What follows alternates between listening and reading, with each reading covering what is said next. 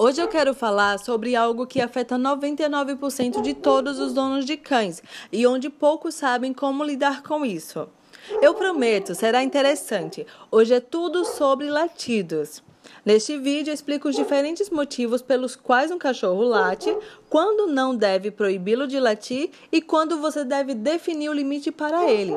No final do vídeo, também iremos para o clássico quando a campainha toca e mostraremos alguns exemplos que você pode implementar diretamente. Neste vídeo tem informações importantíssimas sobre o assunto, então assista até o final.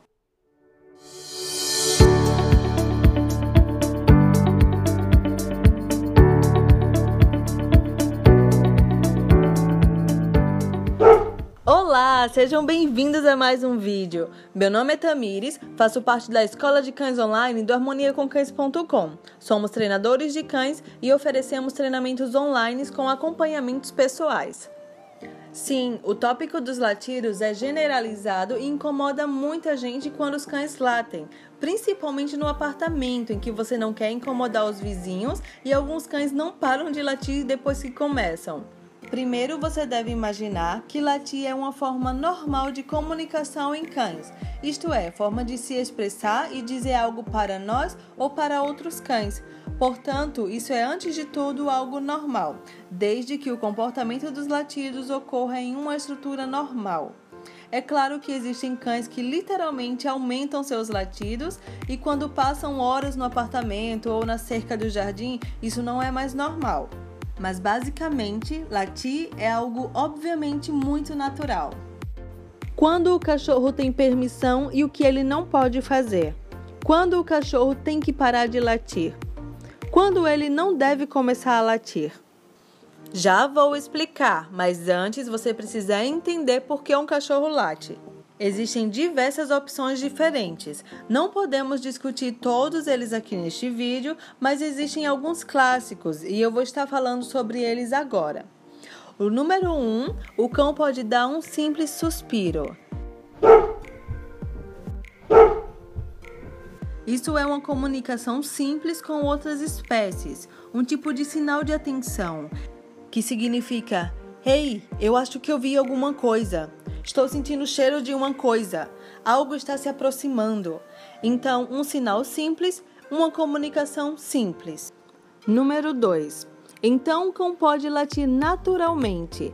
Latindo na cerca do jardim, isso é algo que temos promovido um pouco ao longo dos anos, como parte da domesticação, onde o cão teve a tarefa de nos proteger ou proteger a propriedade. Do ponto de vista do cão, isso também é algo normal. É claro que existem limites em que você precisa dizer ao cão para ele não fazer isso. Número 3. Então há o chamado pedido, onde o dono do cão tem algo em suas mãos e o cachorro quer muito tê-lo. E late, e pula, e geme literalmente.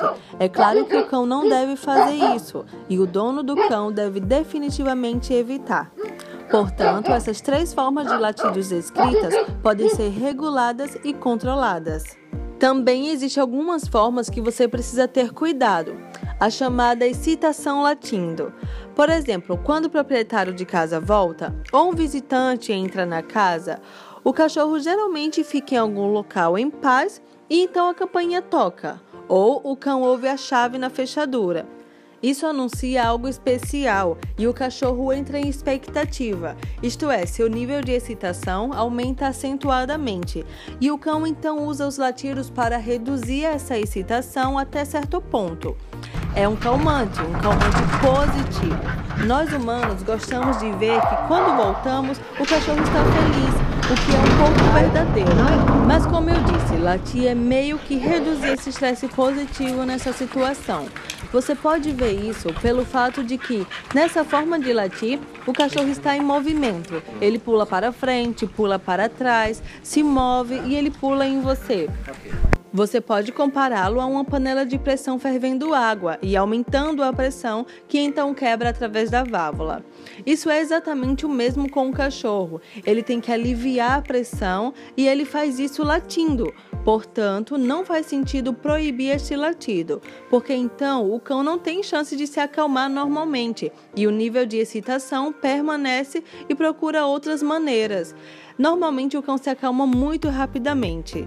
Agora começamos com a primeira dica: o que você pode fazer se o seu cachorro latir quando você voltar para casa ou se chegar a visita e seu cão fica muito empolgado e não consegue se acalmar. Uma coisa que você pode ler e ouvir repetidamente é ignorar o cachorro.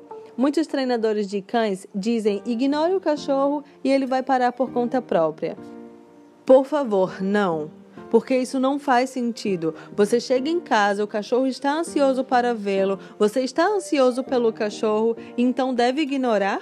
Isso não faz sentido e realmente não tem um uso educacional.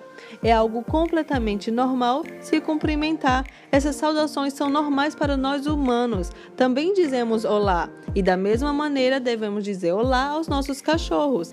É sempre uma questão de como fazer. Claro que eu posso fazer de forma exuberante, como o cachorro. Ele tem um alto nível de excitação e eu encorajo isso ao me tornar enérgico e cumprimentar o cachorro com muita energia, cumprimentá-lo com uma voz alta, com movimentos. Então, é claro que promovo essa emoção positiva. E claro, também estendo o processo de alívio do estresse. E claro, também corro o risco da situação piorar e o cão não se acalmar. Então, quando há um encontro de excitação de energia deste cão com energia, você pode comparar um fogo quando despeja gasolina. O resultado é óbvio. Ok, o que você pode fazer? Cumprimente o cão com calma. Ajoelhe-se e o cumprimente calmamente. Mas não por tanto tempo. É apenas para mostrar que você está feliz sem muita energia. Não se envolva em interações por muito tempo. Passe a fazer as coisas normais com uma relativa rapidez. Com isso, você já retirou muita energia do cão e pode continuar a sua vida cotidiana normal. Na nossa experiência, isso ajuda muito melhor do que ignorar o cachorro.